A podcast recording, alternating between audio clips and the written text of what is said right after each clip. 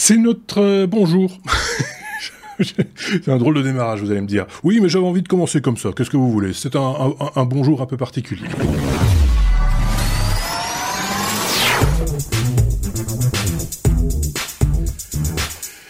Deuxième rendez-vous estival avec euh, cet épisode 313 compilé euh, par Picaboo en France et euh, David en Thaïlande. Salut les gars. Au sommaire, la reconnaissance faciale en question. Une entreprise chinoise a été sanctionnée d'ailleurs aux États-Unis récemment. en fin de compte, la voiture électrique est-elle plus ou moins polluante? Grande question, évidemment. Impression 3D au service euh, des grands brûlés. Si, si, on va en parler également dans cet épisode. La cartographie de la France en 3D, c'est à coup de lidar que ça se passe. Euh, le nouveau loisir des gens très riches ou des hyper riches, comme on les appelle maintenant, ben, c'est le tourisme spatial. Ça, je pense que vous vous en êtes rendu compte. Euh, de l'actu, vous le voyez, il y en a. On vous proposera d'ailleurs un bonus dans la foulée de cet épisode. Merci d'avance pour vos pouces levés, pour les abonnements, pour les partages dans vos réseaux. Et bonne écoute à vous également. Ça va les gars? Comment vous allez bien tous les deux? D'un côté, David. Bonjour David. Salut. Salut. tout, tout va bien. Picabou de l'autre côté. Comment va Picabou Bonjour. Ça va bien. Ça a l'air, d'aller. Alors juste un, tout petit mot avant de, d'entamer notre notre ABC, notre abécédaire, je vais y arriver, euh, et, et l'actualité. Juste un petit mot. Euh, on tenait euh, en pensée avec euh, nos auditeurs et pas que nos auditeurs d'ailleurs euh, dans le sud de la Belgique qui sont un petit peu et pas qu'un petit peu d'ailleurs inondés ces derniers jours. C'est vraiment une catastrophe à l'échelle quasiment nationale en, en, Belgique. Ben, on est de tout cœur avec vous et on a une grosse pensée pour vous pour cet épisode durant tout cet épisode 313. Si vous le voulez bien, ben entamons notre abécédaire. Avec la lettre A, A comme euh, AI, AI comme euh, intelligence euh, artificielle évidemment. c'est avec qui? Est-ce que j'ai perdu ma conduite Du coup, là, la voilà. C'est avec David. David, on va parler de cette entreprise chinoise de reconnaissance faciale qui a été sanctionnée. En fait, euh, c'est plus qu'une euh, entreprise chinoise. Euh, le département du commerce aux États-Unis a sanctionné 14 entreprises technologiques chinoises, dont une en particulier qui est accusée de violation des droits humains contre les musulmans ouïghours. Mhm. bon, je pense que tout le monde en a entendu un peu parler, mais il y a c'est assez dramatique comme euh, situation. Et euh, ce qu'il y a d'assez interpellant, c'est que cette société ainsi que certaines autres sont soutenues par une société d'investissement de la Silicon Valley. Euh, donc voilà, la société principalement accusée est une société qui s'appelle Deep Glint, qui est une société de reconnaissance faciale euh, qui, est euh, qui est lié à la surveillance policière chinoise. Euh, c'était une société qui avait pourtant été, comment dire, félicitée pour ses avancées dans, la reconnaissance faciale, qui avait été également qualifiée d'une société cool par Bill Gates en 2014. mais malheureusement, derrière ça, c'est un outil marketing, un outil policier euh, cette société ainsi que euh, plusieurs autres euh, parmi la liste des 14 sont des sociétés donc qui mettent en place des systèmes de surveillance qui leur permettent de faire le suivi de tous les faits, gestes, déplacements des Ouïghours mmh. dans, dans, les villes, entre autres. Et voilà. Euh, on, avait déjà évoqué cette problématique-là. On avait fait un, un bonus. Déjà à l'époque, on faisait des bonus, mais c'est un bonus bien plus, euh, bien plus large entre guillemets sur la, la politique de, de Xi Jinping euh, en Chine et en particulier justement euh, cette, cette, problématique de la, la reconnaissance faciale. alors sur le, sur le peuple chinois de manière générale, avec cette espèce de comment s'appelle encore cette, la, la notation sociale, enfin la cotation sociale on donne des bons points ou des, on retire des bons points aux gens qui traversent. Les points de citoyenneté. les, points de citoyenneté, voilà. Euh, et donc, euh, euh, on avait évoqué ça déjà à, l'époque et on avait, me semble-t-il, déjà parlé de cette, problématique où effectivement, où, les, gros développements en termes de de reconnaissance faciale se, se passait à l'échelle justement de, de, la reconnaissance de, de, populations telles que les Ouïghours par exemple. Je sais pas ce qu'en pense Picabou de cette histoire-là, c'est quand même assez problématique que ces entreprises finalement euh, qui agissent de telle sorte en Chine agissent quelque part de la même manière dans d'autres pays et qu'on leur fasse confiance, qu'on leur donne même de l'argent pour venir travailler chez nous. Finalement, c'est un petit peu, c'est un peu particulier quand même. Hein. C'est toute une question de gros sous, ça tout ça. Oui, euh, J'ai vaguement l'impression que c'est une grosse difficulté pour euh, pour beaucoup de sociétés américaines, mais pas que, à mon avis, euh, de faire la part des choses entre euh, faut-il euh, autoriser, enfin faut-il mettre la priorité sur les droits de l'homme ou sur le portefeuille des investisseurs, des investisseurs, des, des actionnaires de ces sociétés. je viens, j'ai vu tout à l'heure, alors j'ai pas retrouvé la, la, news parce qu'en pendant que vous étiez en train d'en parler, je cherchais la, la news de l'AFP, je crois qui est paru tout à l'heure, où j'ai vu que effectivement la, la, le Sénat américain, je crois le Sénat ou les, les, les, parlementaires américains ont voté une loi interdisant, je ne sais plus quelle société, de revendre des, des du matériel en, euh, aux États-Unis euh, parce que c'était produit par justement euh, des Ouïghours. et que donc voilà, ils sont carrément passés la loi quoi. Oui tout va bien. Euh, alors on a, on a l'habitude de ne pas faire de politique. Hein. J'ai Techno, on parle de nouvelles technologies de temps en temps, malgré malgré tout, euh, qu'on le veuille ou non. Ben, la politique s'immisce aussi dans ces questions euh, dans, ces questions-là, comme on le voit une fois de plus ici. On va pas en faire des tartines non plus. Hein. Je pense que chacun se fera son opinion.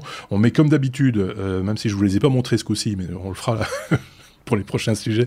Euh, on met comme d'habitude les liens euh, qui ont servi euh, à, agrémenter cet épisode, puisque c'est une revue de presse, ben forcément il y a presse, et donc il y a dans la description de cette vidéo ou dans la description du podcast, c'est comme vous le voulez, les liens vers les différents sites sources de mes petits camarades. On peut passer à la suite si vous voulez bien.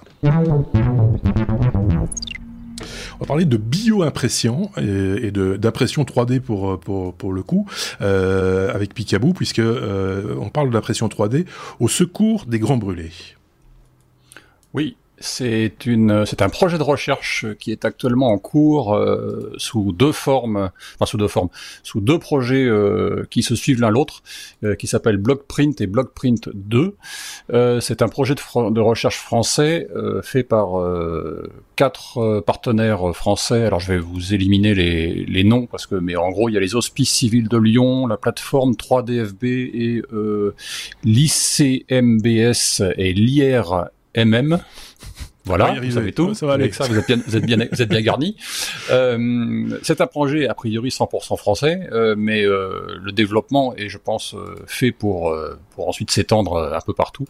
L'idée étant le développement d'une bioimprimante capable de créer sur mesure de la peau humaine, de l'épiderme pour être précis, puisque comme on le sait ou peut-être pas d'ailleurs, quand vous avez des grands brûlés en particulier, euh, il se trouve que quand vous êtes brûlé à plus de 60%, il est très compliqué de vous regreffer votre propre peau. Puisque reprendre de la peau sur vous, alors que vous avez déjà 60% de peau euh, qui pose problème, c'est dangereux. Voilà, visiblement, ça pose un, un gros souci. Donc l'idée, c'est de pouvoir recréer de la peau artificielle directement sur le patient, c'est-à-dire, euh, imaginons vous avez votre main est brûlée euh, ou votre corps de façon générale est brûlé, on ferait une, une un scan des parties euh, de votre corps qui sont qui doivent être traitées. On récupère des cellules, de, vos cellules, euh, des cellules. Euh, alors c'est pas forcément vos cellules, mais ça peut être des cellules, comment on appelle ça, euh, des cellules souches, okay. qui vont qu'on va faire cultiver pour créer de la peau alors, c'est pas de la peau en réalité, c'est un liquide. Alors, ce qu'ils appellent une bio-encre. Mhm. Euh, qui va contenir les cellules en question qui vont être programmées pour faire de la peau euh, à l'impression. Cette peau va être déposée sur les parties du corps qui sont euh, concernées par les brûlures et être être faite de telle façon que la, la pose va, enfin la, la matière va se former pour, pour former une peau telle qu'elle aurait dû être avant d'être brûlé, on va dire. La difficulté là-dedans, c'est d'arriver à euh, générer le, la peau justement telle qu'elle aurait dû être. Donc mhm.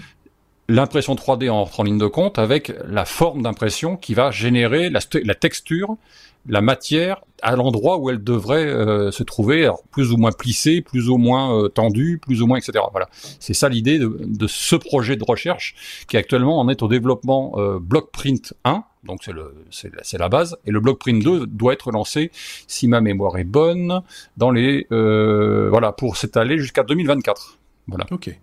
Ils ont pris un petit peu de retard euh, mais euh, c'est un projet en cours on s'en rend compte, la peau n'a pas la même texture que ce soit au poignet, au coude, à la cuisse, au genou, euh, etc.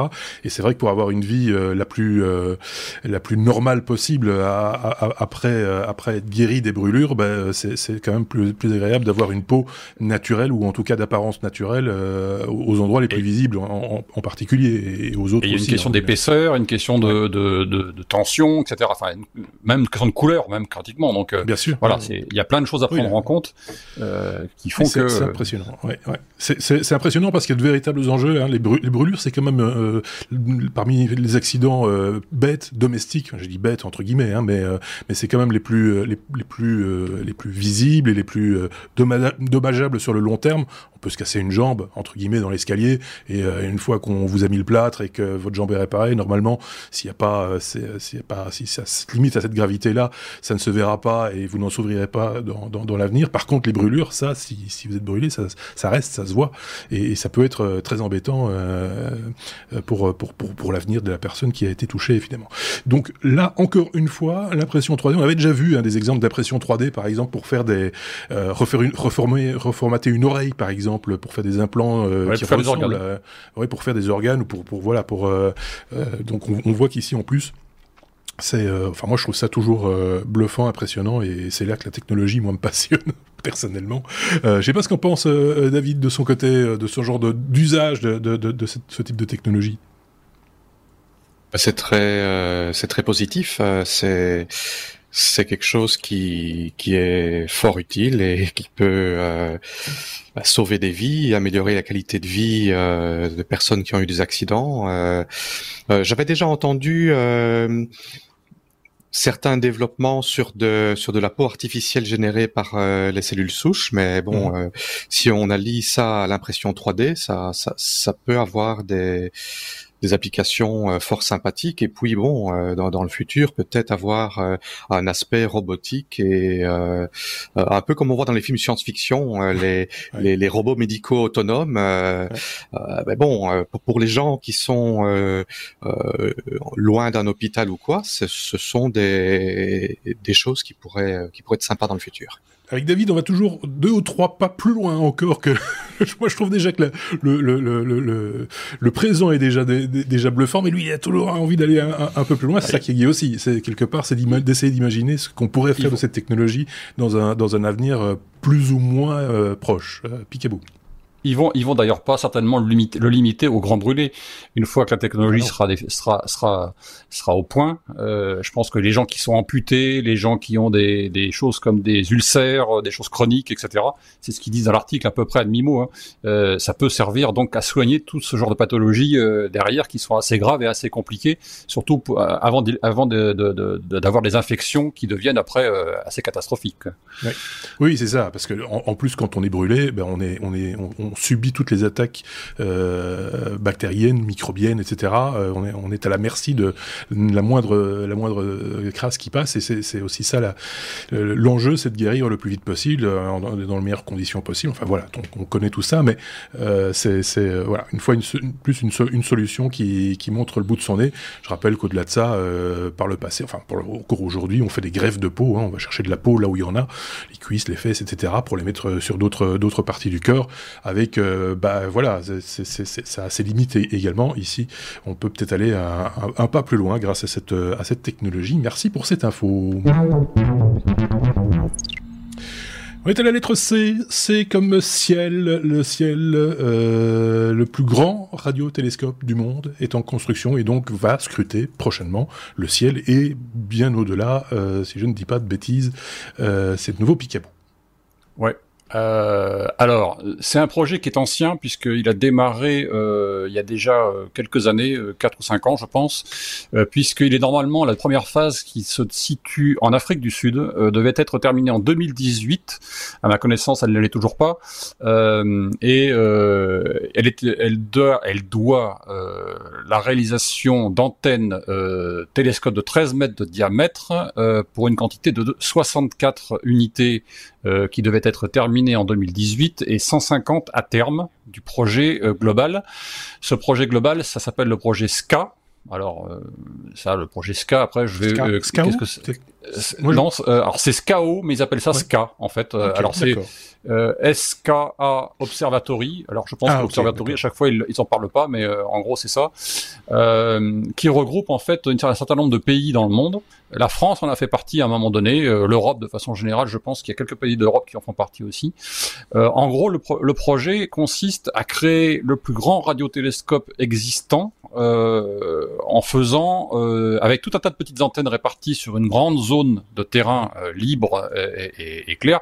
Le radiotélescope a un avantage par rapport aux autres. On va faire une petite, une petite synthèse avant d'aller plus loin. C'est que par rapport à un télescope normal qui regarde avec la lumière, le radiotélescope récupère des ondes radio et mmh. analyse ces ondes radio euh, venant de l'espace euh, pour en faire euh, pour faire les analyses spectrographiques, etc. tout ce qu'on peut analyser au niveau d'une onde radio, qu'elle soit courte, longue, etc. Et on, on arrive à, déterminer un certain nombre de choses avec ces ondes radio. Et l'avantage, c'est que même si vous avez des nuages, par exemple, vous voyez à travers les nuages avec ça. C'est l'avantage. Par contre, plus vous l'avez grand, plus vous voyez de choses, enfin vous voyez, vous entendez de choses et donc vous voyez de choses.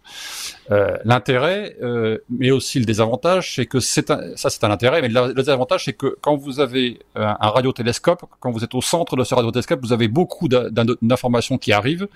Plus vous éloignez du centre de ce radiotélescope, donc des, des, des antennes qui sont réparties sur un terrain en demi-cercle, on va dire, en, en, en spirale, euh, mmh. plus vous perdez en qualité de réception.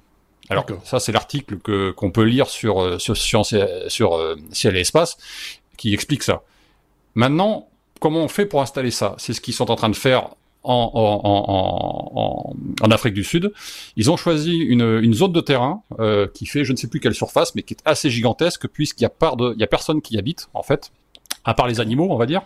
Euh, et ils, sont, ils ont installé 64 antennes jusqu'à maintenant. Ils vont en installer 150 au final. Et ça va être marié avec un autre projet qui se trouve en Australie.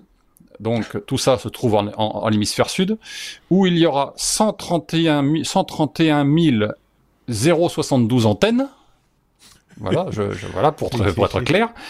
Antennes radio réparties sur dans le désert australien et qui vont permettre. Alors ça, c'est ça fait partie du projet Mercat d'autre côté, euh, mais les mhm. deux sont, sont rassemblés ensemble euh, et qui vont permettre de créer le radiotélescope, un radiotélescope qui doit, qui devrait faire. Alors je ne sais plus quelle est la surface. Je crois c'est euh, un kilomètre. Au final, c'est comme s'ils avaient une, une parabole d'un kilomètre de diamètre.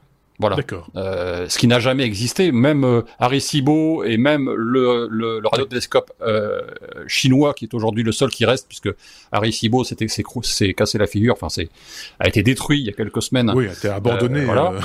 Mais il faisait pas un kilomètre de diamètre, il en était très loin. Même celui, celui le chinois dont je me souviens plus du nom est très loin du 1 km de diamètre. Là, on est vraiment sur quelque chose d'énorme une fois que tout le monde sera rassemblé. Et tout ça est prévu pour dans quelques mois, puisqu'ils ont pris un an de retard, je crois. Euh, voilà, c'est un peu l'idée. Euh, alors, je vous détaille pas tout le truc parce qu'il y a un vrai article complet euh, dans bah, les notes de, l'émission, hein, avec même un article qui renvoie sur un ancien euh, reportage qu'avait fait Ciel Espace euh, sur le projet sud-africain. Voilà. Oui. Juste une parenthèse pour ceux qui se posent la question en nous écoutant en disant mais le radiotélescope dont ils ont parlé qui est détruit c'est celui de James Bond? Oui. oui c'est celui-là. c'est exactement celui-là. C'est celui qui était en contact aussi avec oui, Jodie Foster. Voilà. Avec Jodie Foster, tout à fait. parce que bien souvent c'est de, là, enfin, quand on, s'y intéresse, mais pas euh, en spécialiste, c'est le genre d'image qui nous reviennent automatiquement, parce qu'on se dit tiens, c'était quoi ce truc-là? C'était la grande coupole au milieu de, au milieu des bois, là, au milieu de la forêt. Euh, au milieu de la forêt, euh, oui, tout à fait. Une opinion, un avis, un regard peut-être de la part de, de, David qui va encore aller trois, trois steps plus loin. je, le sens. On, on, va transformer tous les objets en parabole et en, en, en oreilles vers, tourner vers, vers l'espace demain, mais on n'y est pas encore. Oui, euh, ben, Arecibo c'était 305 mètres de diamètre, le chinois c'était 500 mètres, donc euh, on, ah ben voilà. on, va être deux fois plus grand, donc euh, ce qui veut dire quatre fois plus de surface. Oui. Donc euh, on entendra beaucoup mieux. Oui. Euh, ce qui est intéressant avec les radiotélescopes, ben, c'est c'est qu'on peut voir ce qu'on ne peut pas voir. C'est parce que étant donné que ça, euh, que ça permet de voir, en quelque sorte, de donner une image de, des ondes radio, euh, on, découvre pas mal de choses euh, qu'on ne voit pas à l'œil nu. Euh, et une, une des choses qui est assez, comment dire, qui, qui est euh, un des, des, des, points pour lesquels les radiotélescopes sont, sont importants, c'est pour essayer d'élucider euh, cette histoire de matière noire euh, qui n'est pas visible euh, et accessoirement d'écouter s'il n'y aurait pas des extraterrestres qui sont euh, en train de, de, faire un podcast quelque part. Ouais, c'est ça, ou de tricoter, ou de, de faire ce, qu'ils ont envie de faire, ce qu'ils font à cette heure-ci d'ailleurs. On sait pas ce qu'ils font à cette heure-ci, les extraterrestres. Mais euh, voilà. Alors ce qui est des fois un petit peu déroutant, c'est qu'effectivement, il n'y a pas de... Euh, on, on, ne regarde pas le spectre visible, mais souvent, euh, le signal qui est reçu est réinterprété pour en faire une image, par exemple, bien visible, euh, avec nos yeux, en jouant avec des couleurs, etc. Mais c'est pas parce que on le voit avec des couleurs sur un écran que pour autant c'est comme ça dans la vie. Ça, ça reste des ondes électromagnétiques. Ça reste des ondes, mais on essaie de les imager euh, quelque part pour euh, pour essayer de comprendre, enfin pour pour essayer de de les voilà de les rendre plus compréhensibles pour euh, pour des gens comme nous, un peu néophytes ou très néophytes même. voilà, tout ça pour l'expliquer. Passionnant en tout cas, affaire à suivre. On va voir si s'ils vont entendre des trucs. Hein, on l'espère en tout cas dans dans, dans l'avenir. E.T. maison. E.T. maison, oui. on est à la lettre E comme Elon avec, bah, j'en parlais en introduction, ce nouveau tourisme euh, quelque part, ça m'a un petit peu énervé moi cette semaine cette histoire-là, mais je dis franchement, mais on va on va on va euh, on va en parler tout de suite. Sauf que euh, j'ai pas la même chose de, ma conduite ici. Euh, j'ai une différence entre ce que je vois sur ma conduite ici et ça. à mon avis, il doit y avoir un, souci de conduite quelque part. Attendez, je regarde.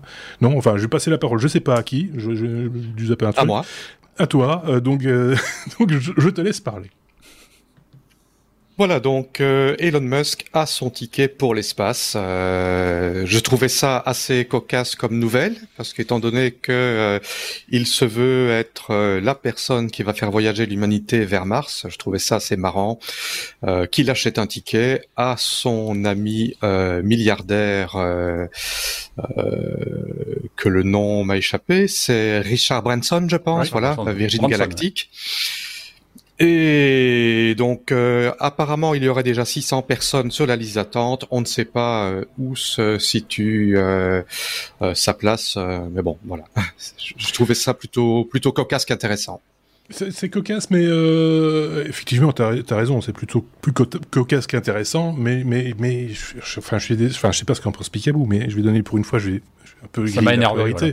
Et ça m'a un petit peu énervé parce que quand, quand on voit tout ça, ça enfin, je suis fan de, de conquête spatiale, de, de, de recherche, de, développement dans ce domaine-là, parce que je pense, euh, je peux me tromper, mais qu'il y a euh, toujours en bout de course des résultats qui, probants qui peuvent en, en, sortir et qui peuvent nous aider à mieux vivre sur la Terre. Euh, je pense à toutes les expériences qui sont faites dans l'ISS depuis des années, par exemple, mais pas que. Hein, euh, euh, et ça, je trouve que il y a un côté inutile, futile dans la démarche. Je sais pas ce que tu en penses, Picabou. Moi, c'est l'opinion que que moi j'ai de ce, truc ce, ce truc-là. Alors quand on se fait des cadeaux entre gens riches, etc., ça, ça, ça, ça, ça frise complètement. Enfin, c'est complètement hallucinant, quoi.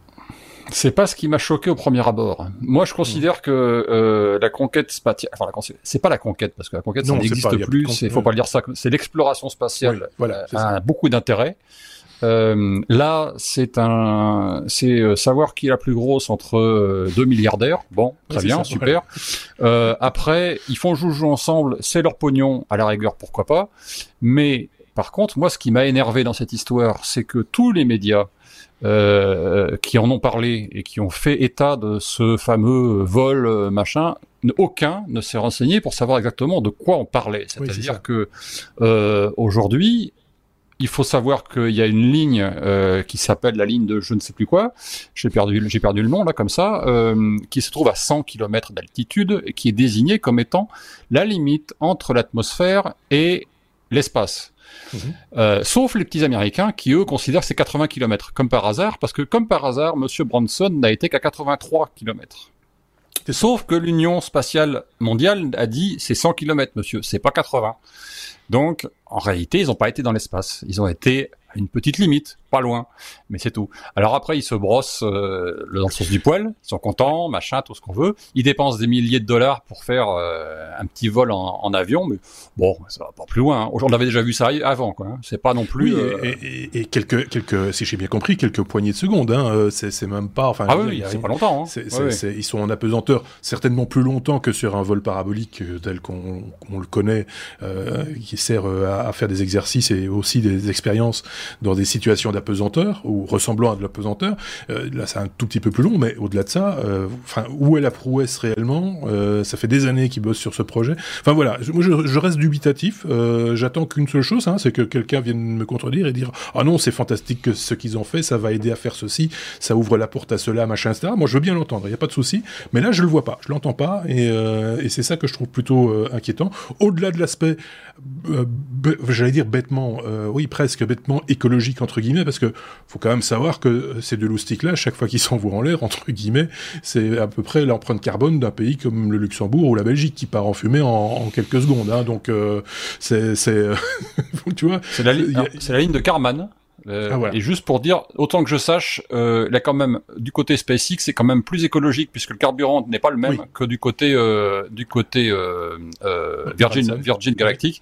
Où ils, utilisent un, un carburant tout à fait classique à ma connaissance hein, et absolument polluant. Donc. Oui, il y a, y a, on va dire dans, dans le chef de SpaceX une, aussi une volonté de faire des économies, donc forcément de faire un, petit un petit peu hein, d'écologie aussi par la récupération par exemple des, du, du propulseur et des choses comme ça. Donc il y a une autre démarche, c'est pas la même démarche du tout. D'ailleurs, euh, euh, la démarche de, de SpaceX n'est pas de faire du, du, tourisme spatial, en tout cas pas aujourd'hui. Il y a des projets dans le futur, mais c'est pas encore le cas aujourd'hui.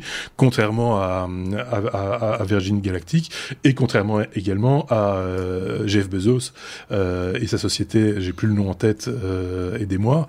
Euh, c'est Amazon, mais je sais plus comment. Oui, ça oui, je sais plus. Voilà, qui va également s'envoyer en l'air d'ici d'ici pas d'ici pas longtemps. Donc voilà, c'est dites-nous ce que vous en pensez. Voilà, on est ouvert à la, à la discussion. C'est ça aussi.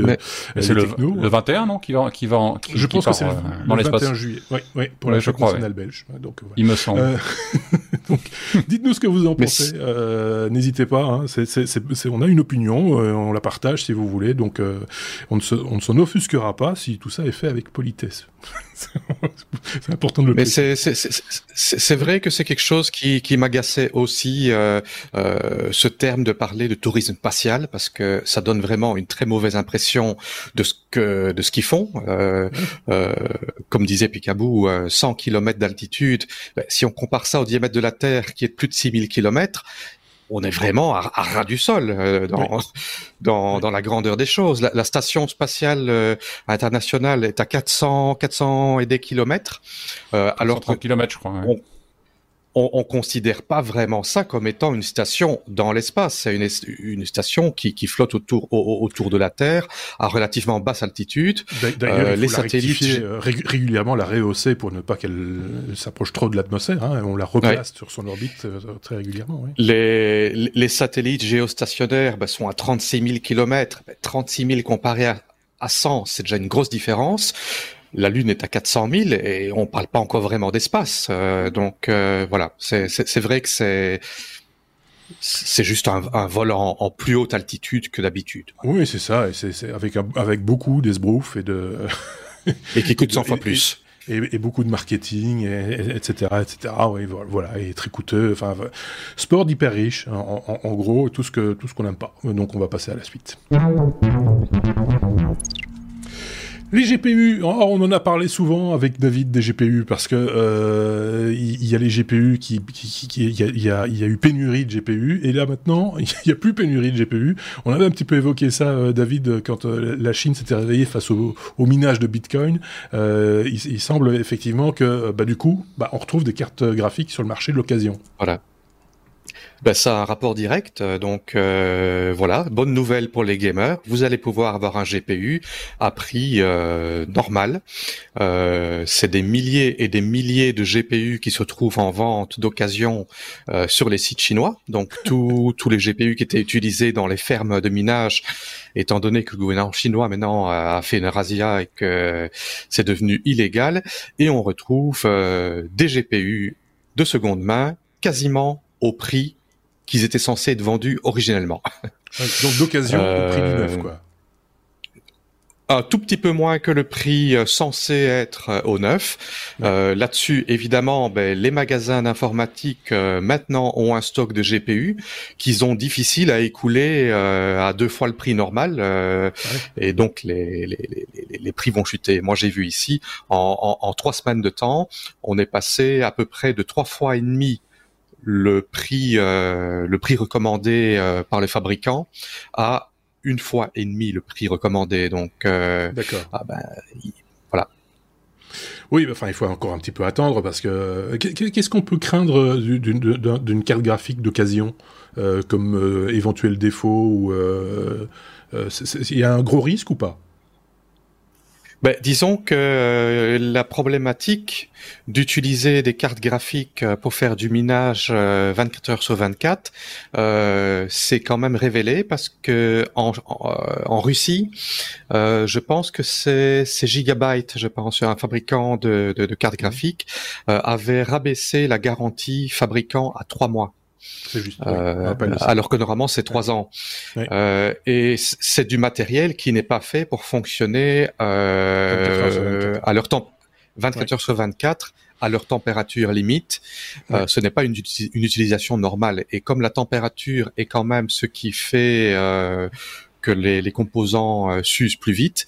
Euh, en chimie, on dit en général euh, qu'une règle de base, c'est que 10 degrés en plus, ben, la durée de vie ou la réaction, la réaction se fait deux fois plus vite, ou la durée de vie est divisée par deux.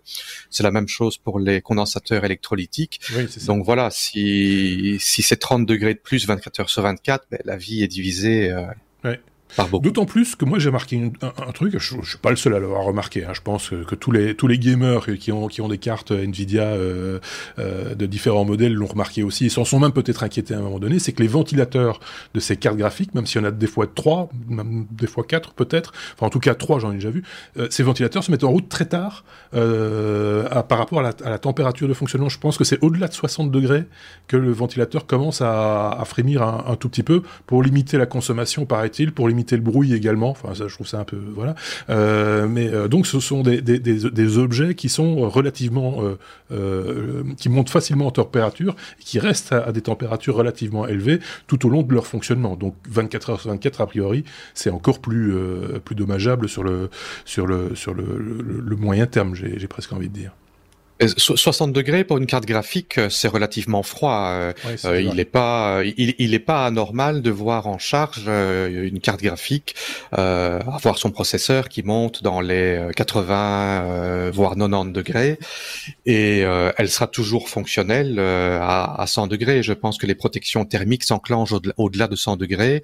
D'ailleurs, tout comme les processeurs, un processeur Intel, la, la protection euh, comment dire le, le, thermal throttling, donc euh, limiter la vitesse euh, pour pour sauvegarder le processeur ne s'enclenche qu'à 100 degrés.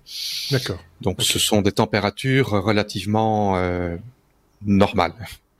En, même temps, plus on monte en température, on imagine bien, les performances du coup sont diminuent aussi. à un moment donné, il y a une, une forme de saturation due, à, due à, cet excès de, de, de température, on imagine. Il faut, il faut évacuer la, la chaleur, donc euh, et le, le, problème du bruit est très très très réel euh, quand on parle de, de matériel euh, haut de gamme. Euh, un, un, ventilateur de carte graphique peut faire le bruit d'un sèche-cheveux, donc euh, bon, ok, si, si, on a un casque sur les oreilles et qu'on est en train de jouer à un jeu, ok, mais pour l'entourage autour, c'est pas toujours très marrant. Oui, effectivement. On parlera refroidissement plus tard encore dans cet épisode parce que c'est important de refroidir son processeur. Euh, je ne sais pas si euh, Picaboo avait un truc à rajouter sur ce sujet en particulier ou pas. C'est quelque chose qui m'est totalement étranger. Ça peut arriver, c'est bien de le dire. Les, les cartes graphiques, j'en ai jamais eu besoin puisque j'ai toujours été sur Mac et donc euh, je me suis jamais posé la question. Sauf pour me dire que en fait, je peux pas lancer un jeu parce que la carte ah graphique n'était pas adaptée, machin, gna gna Ce qui fait que j'ai pas été un grand joueur et voilà. Même les Mac ont des fois besoin de cartes graphiques euh, et de, et de, de GPU pour certaines applications. Hein. Il faut, faut quand même le, le, le préciser, mais c'est vrai qu'on ne se quand on achète un Mac. On se pose pas la question. On se pose pas trop la question, c'est vrai, t'as raison. On passe à la suite. Avec la lettre L comme euh, LIDAR, ce principe qui permet de faire euh, bah, des presque, j'ai envie de dire, des, comme des photographies en, en, trois dimensions. Picabou, la France a, donc fait une cartographie, en tout cas, la France est cartographiée en, en 3D aujourd'hui. En ce moment, elle est en, ce moment cartographiée en 3D. Euh, il y avait déjà une cartographie qui existait, euh, qui était d'une définition assez pauvre, on va dire, puisque euh, elle consistait, mais on va y revenir, à avoir deux points de relevé cartographique par mètre carré. Euh, sur l'ensemble de la France. Euh, là, le projet qui est lancé euh, depuis l'année dernière et pour une période de 5 ans va consister à découper la France. Enfin, il, a, il est déjà découpé d'ailleurs. C'est déjà découpé en 50, en 236 blocs, pardon, 50 mètres, de 50 kilomètres carrés chacun. Mmh. et de scanner l'ensemble, alors de scanner en 3D, je, je précise, scanner en 3D ces blocs de 50 km avec une définition qui revient à 10 points par mètre carré. Voilà. Donc euh, vous prenez 10 points, 1, mètre carré, donc 1 mètre par 1 mètre, et vous vous, vous, vous estimez, enfin vous vous notez sur dans, dans, votre petit ordinateur les 10 points correspondants avec l'altitude, euh, la couleur, la qualité, enfin la, la, la, la, forme, etc. Et vous allez en déduire un certain la, la France en 3D, en gros, ni plus ni moins, avec des avions euh, et des lidars à haute densité. Euh, c'est aujourd'hui un projet qui est en cours puisque une partie, une petite partie du sud-est de la France est aujourd'hui du non, qu'est-ce que je dis? Oui, du sud-est, pardon, de la France est aujourd'hui en cours de scan, euh, et ça va être le cas euh, pendant une période de 5 ans. Je crois le projet, euh, euh, le projet est de 60 millions d'euros, donc pour l'ensemble de la France, et j'ai un doute sur la sur la, la durée, mais euh, ça va être 5 ans, je crois, de mémoire. Euh, voilà. Et il y a environ 7000, oui c'est ça, 5 années pour 7000 heures de vol prévues. Voilà, c'est ça. Là aussi, l'empreinte carbone qui fait ça. l'empreinte carbone, elle va être sévère. Mais quand on voit le résultat et qu'on imagine les, euh, ce à quoi ça va, ça peut servir. Euh, Vous avez quelques exemples de photos sur l'article, euh, enfin de photos, de scans, de scan, sur l'article. Euh, et franchement, c'est pas mal.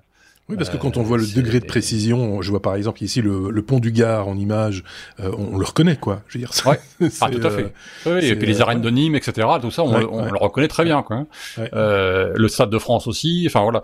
Et puis alors, moi qui suis dans le domaine du bâtiment et de l'urbanisme, je peux vous dire que c'est quelque chose qui est super utile. Euh, C'est-à-dire qu'aujourd'hui, quand vous cherchez une altitude, par exemple, pour euh, un bâtiment, etc vous avez l'information sur les plans de l'hygiène aujourd'hui, mais c'est très très très très basique. Euh, Là, vous allez avoir trois couches d'informations qui vont en plus être gratuites puisqu'elles seront en libre accès. Euh, ça va faire partie des, des données, euh, des données euh, euh, euh, gouvernementales en libre accès pour par tout le monde, vous, moi, enfin même pas des professionnels forcément. Et donc, vous pourrez savoir à quel niveau est votre jardin par rapport à votre maison et par rapport à celle du voisin, simplement en allant sur le site. C'est quelque chose qui est vachement intéressant. Là, comme c'est en 3D, évaluer aussi les ombres portées euh, en fonction euh, ah oui. de l'ensoleillement, des choses comme ça, ça peut avoir son importance également. Hein, euh, ah bah après, c'est ce qui est très intéressant, c'est que vous pourrez récupérer toutes ces données effectivement les intégrer dans des logiciels de modélisation et effectivement générer de l'image 3D pour ensuite euh, bah, faire euh, le terrain, enfin tout ce que vous voudrez dessus. Quoi. parce que tu creuses ta piscine et puis tu te rends compte que euh, vu le bâtiment qui est à côté, bah, il, elle sera jamais au soleil. Il sera à l'ombre. voilà, tu vois, c'est le genre de truc en 2D tu le tu le comprends pas tout de suite. Quoi, tu vois. non mais c'est quelque chose de vraiment intéressant quoi. C'est c'est plutôt pas mal, je trouve. Et effectivement, c'est assez bluffant. Le Stade de France, en l'occurrence, il était il était colorié en plus, donc on, on reconnaît encore mieux le, le, le, bâtiment et, sa fonction. Euh, c'est vrai que on peut encore rajouter des informations supplémentaires. Euh, ça va très loin en France hein, sur, la, tout ce qui est euh, mis à, disposition du public de, de, de ces cartes. Euh, Depuis cette cartographie, euh, Depuis janvier dernier. Depuis janvier dernier, l'IGN a ouvert tous ces, j'allais dire tous ces tiroirs, mais c'est ça, euh, tous ces stocks d'informations euh, et ça, ça, continue encore. Hein. Il y a encore des choses qui sont encore euh, pas encore ouvertes, mais ça vient au fur et à mesure. Et ils ont ouvert beaucoup, beaucoup, beaucoup de choses au public. Et donc maintenant, on a accès à énormément d'informations. On peut avoir les niveaux, les les les, les, rivières souterraines, beaucoup, beaucoup de choses, vraiment. Les, les zones inondables, des choses du genre, c'est toujours important aussi. Quand tu veux faire l'acquisition d'un terrain d'une maison par exemple, ben c'est un passage obligé quoi. Hein, c'est pour voir Tout euh, ce qu'il y a autour et etc. Donc c'est vraiment bien. Après, il faudrait que ça soit mis à jour de temps en temps quand même. Ça serait bien, ce qui est pas forcément le cas. ça, après, ça, il y a toujours, il faut toujours, enfin, un, de, certain degré de méfiance. toujours voilà mais bon en attendant ça, a l'avantage d'exister euh, et, ça c'est quand même c'est quand même pas mal qu'en pense David euh, de, ce type de bah, d'application du lidar ici en, l'occurrence David? Bah c'est très utile euh, c'est c'est pas je veux dire c'est pas comme le tourisme spatial euh, euh, un caprice. Euh, c'est réellement quelque chose qui a plein d'applications, aussi bien pour la sécurité que pour pouvoir réagir en cas d'incendie de forêt, en cas de oui, aussi, vrai. catastrophe naturelle découvrir euh, des, des, vestiges archéologiques. On découvre ça aussi euh, de cette manière-là. Et pour ce qui est de, euh, de des, des, vols et de l'empreinte carbone, il me semble il y a quelques années que j'avais entendu parler d'un programme de faire justement de la cartographie lidar avec des drones euh, ultra léger euh, qui fonctionne partiellement à énergie solaire. Donc c'était des sortes de d'énormes de, euh, comment dire énormes planeurs euh, et ça avait une autonomie assez assez étonnante et c'était une des applications qui avaient parlé de pouvoir faire du, du, du, scan 3D empreinte carbone basse. C'est vrai que là, on se sert de ce qu'on connaît, donc des avions, des trucs, voilà. Ben, on peut, on peut aussi imaginer euh, très facilement, finalement, euh, au moins, sur le moyen terme ou le long terme, des usages comme celui-là de, certains types de, drones, euh, plutôt que d'en faire des objets militaires, d'en faire aussi des, objets de, recherche ou de cartographie. C'est vrai, c'est ça, ça a un intérêt à ce niveau-là aussi. Je sais pas si on avait un truc à rajouter l'un ou l'autre sur ce sujet ou pas. Non? Dis donc, il trace hein, cet épisode. Il n'y a, pas à dire avec vous, c'est carré. Hein, et, voilà, on perd pas de temps. Euh, on passe à la suite. Euh, merci beaucoup. T comme TSMC. Alors, je sais absolument pas de quoi est, c'est, initial. Euh, on va parler de, bah tiens, de refroidissement par eau, mais d'un type un petit peu particulier, David. Oui, euh, TSMC en fait c'est le plus grand fabricant de semi-conducteurs au monde, ah, qui est situé à Taïwan. Donc euh, TSMC ça veut dire Taiwan Semiconductor Manufacturing Company. Ok. Et euh, toutes les grosses sociétés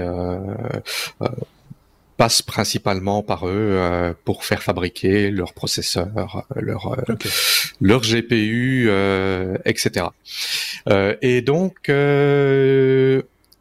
avec l'avancée euh, en puissance euh, des processeurs, euh, on fait des circuits avec de plus en plus de couches, on met des, des transistors vers le haut et dans tous les sens. Ben, il faut refroidir tout ça, comme on en parlait juste avant. La méthode traditionnelle, ben, c'est de mettre un radiateur sur le processeur ou, sur la puce, et ce radiateur, ben, soit il est refroidi avec un ventilateur, ou soit c'est un radiateur avec des tubes euh, et, qui passe à l'intérieur un refroidissement par eau. Mais ici, ils vont euh, une étape plus loin, c'est qu'ils sont en train de développer une technologie où, en fait, euh, au niveau du silicone, il y aurait directement des canaux qui sont gravés dans le silicone, et en fait, l'eau serait directement au contact du silicone, ce qui permet d'avoir une efficacité beaucoup plus grande en refroidissement. Euh, comme tu le mentionnais juste avant, ben, euh, un, un, processeur euh, peut monter très très très très vite en température. C'est une fraction de seconde euh, quand, quand, sur une surface de, de quelques millimètres carrés, ben, on a 200 watts ou 300 watts d'énergie qui doivent être dissipés. ben, voilà, chaque millième de seconde, chaque millionième de seconde même compte, mmh. et pouvoir refroidir plus en profondeur, c'est le cas de le dire, euh, à, tous ces avantages. Euh, maintenant, c'est encore euh, au stade de développement, de prototype, et ça va probablement mettre plusieurs années avant d'avoir les premières applications grand public. Donc, si je comprends bien, on fait vraiment passer le, liquide de refroidissement, hein, euh, que ce soit de l'eau ou autre chose d'ailleurs, euh, euh, au cœur du au cœur du processeur, quoi, à l'intérieur même du, processeur, entre les composants les plus infimes du processeur, si je dis bien. C'est d'après ce que j'ai ce que j'ai vu dans l'article, ce sont des sillons qui sont creusés dans le silicone et donc le liquide euh, circulerait directement euh, au lieu d'avoir un radiateur en surface qui lui est refroidi, euh, on refroidit directement sur le sur le silicium. C'est intéressant. En même temps, euh, on sait que la température est un enjeu hein, euh, en, électronique de manière tout à fait basique. Euh, c'est voilà, plus on monte en température, ben moins le rendement est important. Enfin voilà, je veux rentrer dans les détails, mais c'est ça reste intéressant. Je, me demande si on ferait pas mieux de trouver une solution pour que le le processeur chauffe moins plutôt que d'essayer de le refroidir. C'est un, peu une réflexion de béotien. Mais on, le, on, on, on, le fait aussi. On fait des processeurs de plus en plus efficaces, mais le problème, c'est que au fur et à mesure qu'on a des processeurs plus efficaces, ben, on se dit, bah, étant donné que ça chauffe moins, on peut en mettre plus. Oui, c'est ça. Et donc au final, euh, voilà. Moi, moi, je, je, enfin, euh, je pense que ça se fait par ailleurs dans, dans, certains cas, dans certaines entreprises. Il faudrait récupérer cette chaleur pour en faire quelque chose. Euh, on fait passer, là, tu dis, on fait passer de l'eau, mais on pourrait faire passer un, un, liquide qui garde la température euh, le plus longtemps, du glycol par exemple, hein, donc de, l'eau avec du sucre en gros, euh, qui, qui, qui, récupérerait la chaleur et qui irait dans, dans, dans les tuyauteries de l'immeuble pour chauffer les appartements.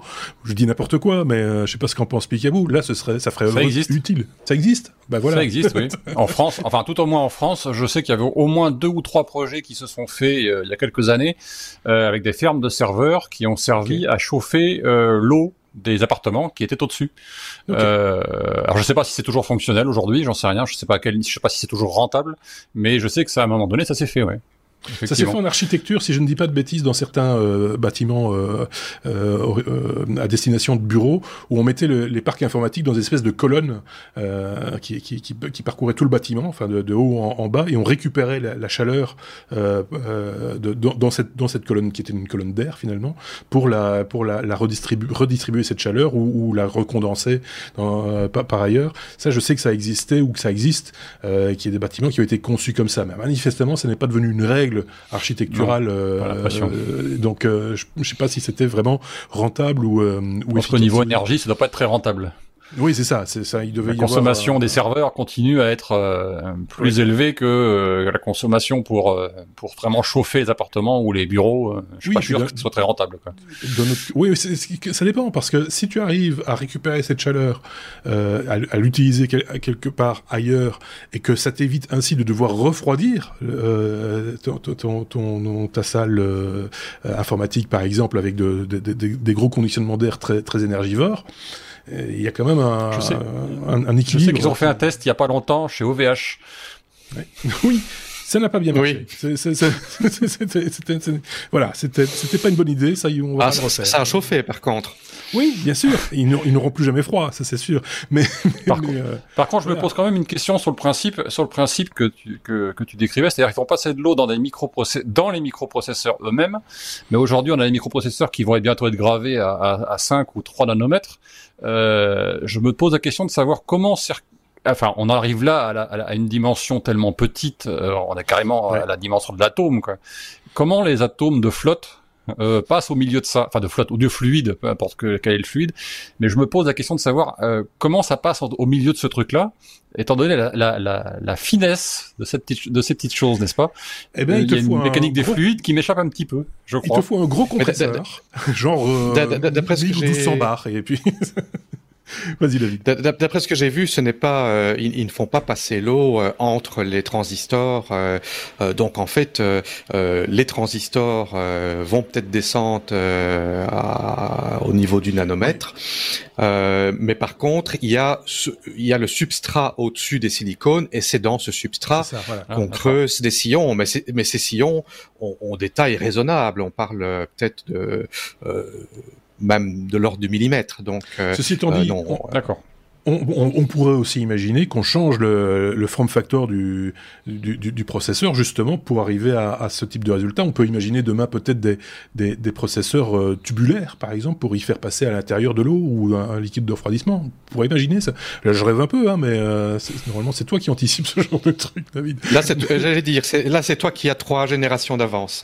Ben, je, sais pas, moi, ça me semble tellement. Euh, quand on prend un peu de recul, tu vois, on se dit, ben, finalement, pourquoi rester sur le, s'énerver avec un processeur qui a cette forme-là. Alors peut-être qu'il y a une raison technique à ça, hein, je dis pas le contraire, mais... Euh, Oui. Du coup, ils vont grossir les processeurs s'ils mettent des tuyaux dedans en plus.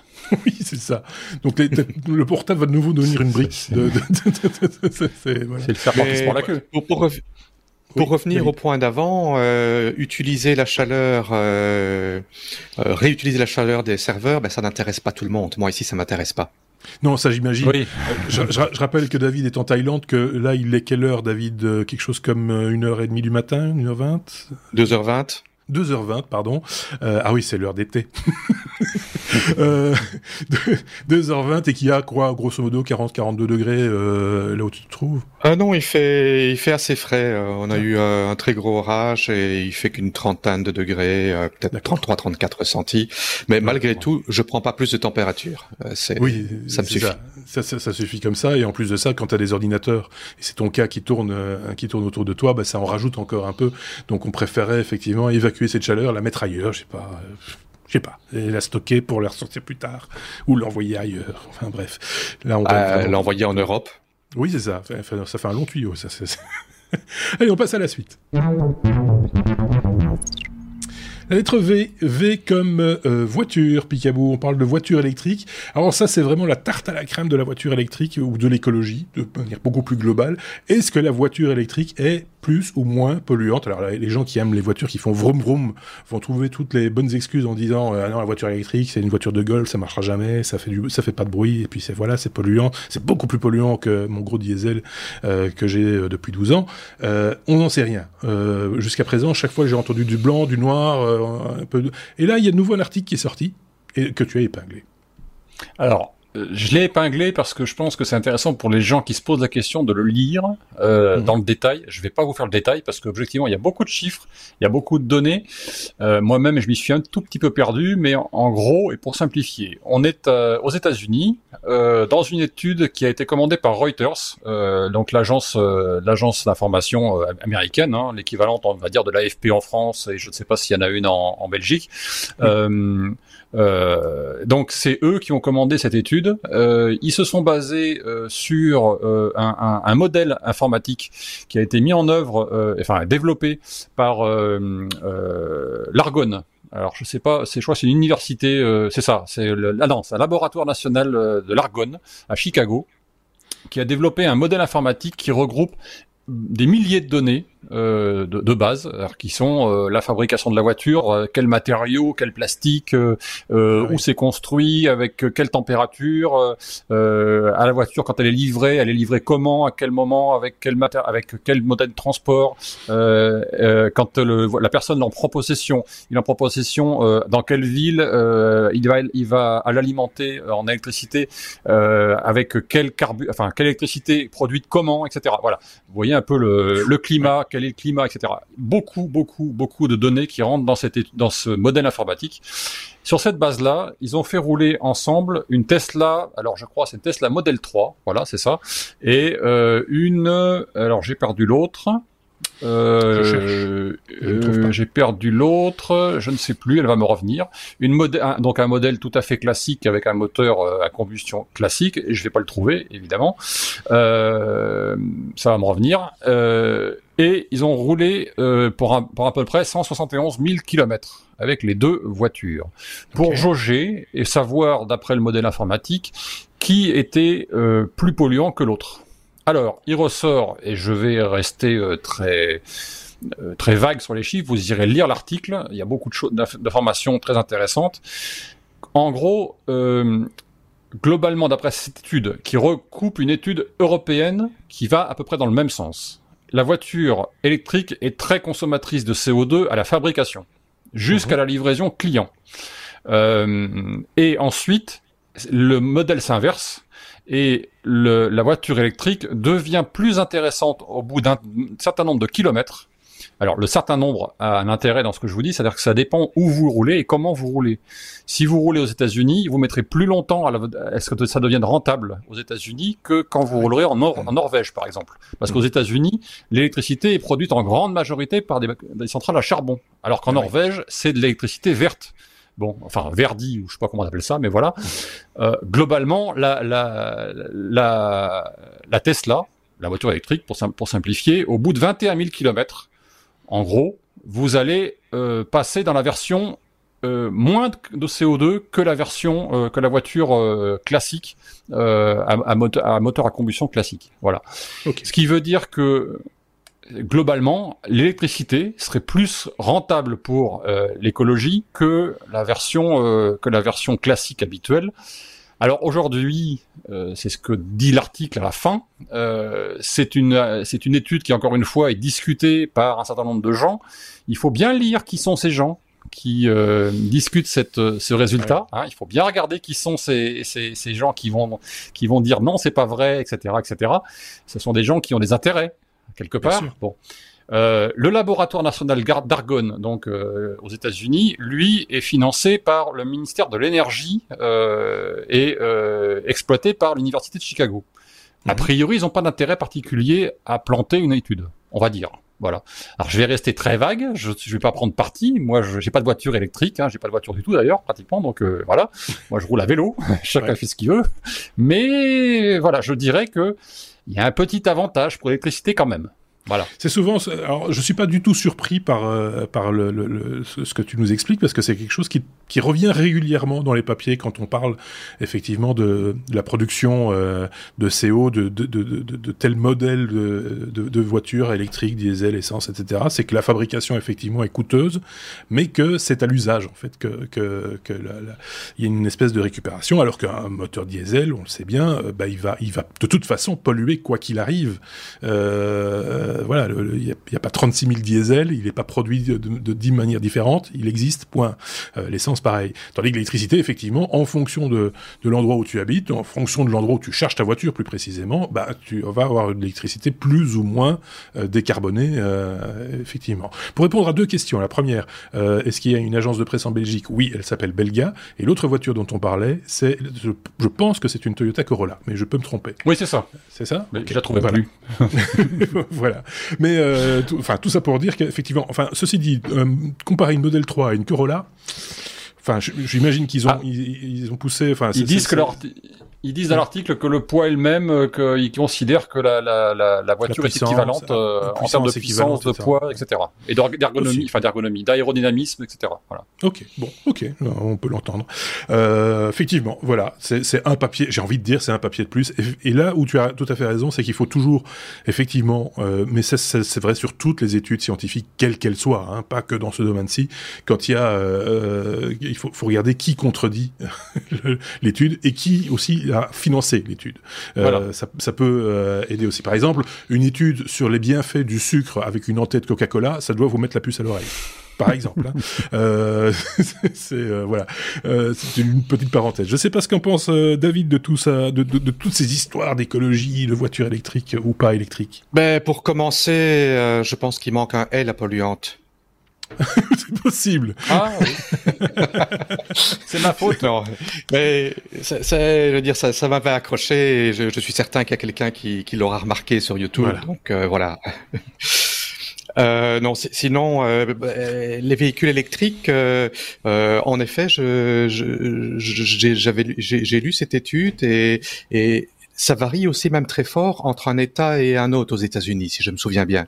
Oui, sûrement. Parce qu'il y a des États qui ont une énergie plus verte que d'autres. Euh, quelque, chose qui me dérange très fortement avec les véhicules, les véhicules électriques, c'est euh, il n'y a pas que l'empreinte carbone, il y a également l'extraction de tous les, minéraux, euh, les minéraux pour les batteries. Et ça, ce sont des tragédies euh, écologiques. Euh, c'est pris en compte là dans on le va hein. extraire ces métaux. Alors, oui, mais ce n'est pas, ce n'est pas du CO. Ce n'est pas du CO2 non, là, par contre. Non, non, mais c'est pris en compte dans le côté, j'imagine, euh, pollution, éthique, euh, enfin voilà, de, un, un, ensemble de choses, de paramètres qui, alors qui interfèrent des fois hein, dans le calcul. Il faut, faut, faut, faut être clair avec ça, mais ça, je pense que effectivement c'est dans à vérifier, mais c'est pris en compte à un certain degré en tout cas. Là où je suis d'accord quand c'est des calculs, de... oui. Vas-y, vas-y. David. Oui, j'allais dire, oui, euh, on, on, on, tient compte de l'empreinte CO2 pour le minage des minéraux, mais je parle de la contamination des rivières, euh, de toutes les personnes qui meurent, qui attrapent des cancers euh, parce que on, mm. on, les a exploités pour tirer ces minéraux. Je ne suis pas tout à fait certain que c'est vraiment tenu compte dans, dans, dans, dans ces études. Juste une petite parenthèse, mais juste micro parenthèse, et puis après je passe la parole à, Picabou. J'avais lu un autre papier, alors euh, n'ai plus la source en tête, dommage, mais où ils expliquaient qu'à un moment donné, on ne devrait plus, on ne devra plus euh, faire euh, chercher de, ces minerais, qu'on serait dans un cycle de recyclage permanent qui fera en sorte qu'on aura toujours en gros, très gros pourcentage de, minerais à disposition et que finalement on ne devra plus aller chercher que euh, une fraction de, ces minerais. Pour le reste, je suis tout à fait d'accord avec toi, ça devrait être pris en compte. C'est d'ailleurs ce qu'on fait quand on parle euh, des smartphones par exemple, euh, des choses comme ça, où on, on, détermine si un smartphone est éthique et écologique ou pas, pour savoir si effectivement il y a eu une, un traçage de, des, des, composants qui ont été euh, mis en œuvre, savoir si ça n'est pas issu effectivement de, mines euh, pirates euh, en Afrique quelque part où on emploie des enfants et des choses comme ça. C'est très important effectivement d'être le plus clair possible, comme on doit l'être pour tout. ça, ça s'arrête pas à ça. Mhm. Les fringues aussi. voilà, c'est c'est un problème plus global. Hein, j'ai l'impression. Picabou. Oui, je suis d'accord avec David quand il dit que effectivement, euh, est-ce que est-ce qu'ils ont pris en compte le fait que effectivement, euh, ça peut générer un, certain nombre de problèmes dans les populations qui vivent à côté de ces mines, euh, dans les écosystèmes qui sont autour de ces mines, etc. Effectivement, je suis d'accord avec toi. Et en plus, c'est très facile pour une société où, n'importe quelle étude est faite dans une société comme les États-Unis ou en Europe, etc., où on est des gens qui ne nous soucions pas trop de ces de ces problématiques-là parce que c'est très loin de chez nous et on, la garde, on la garde de très loin quand on y pense, et encore.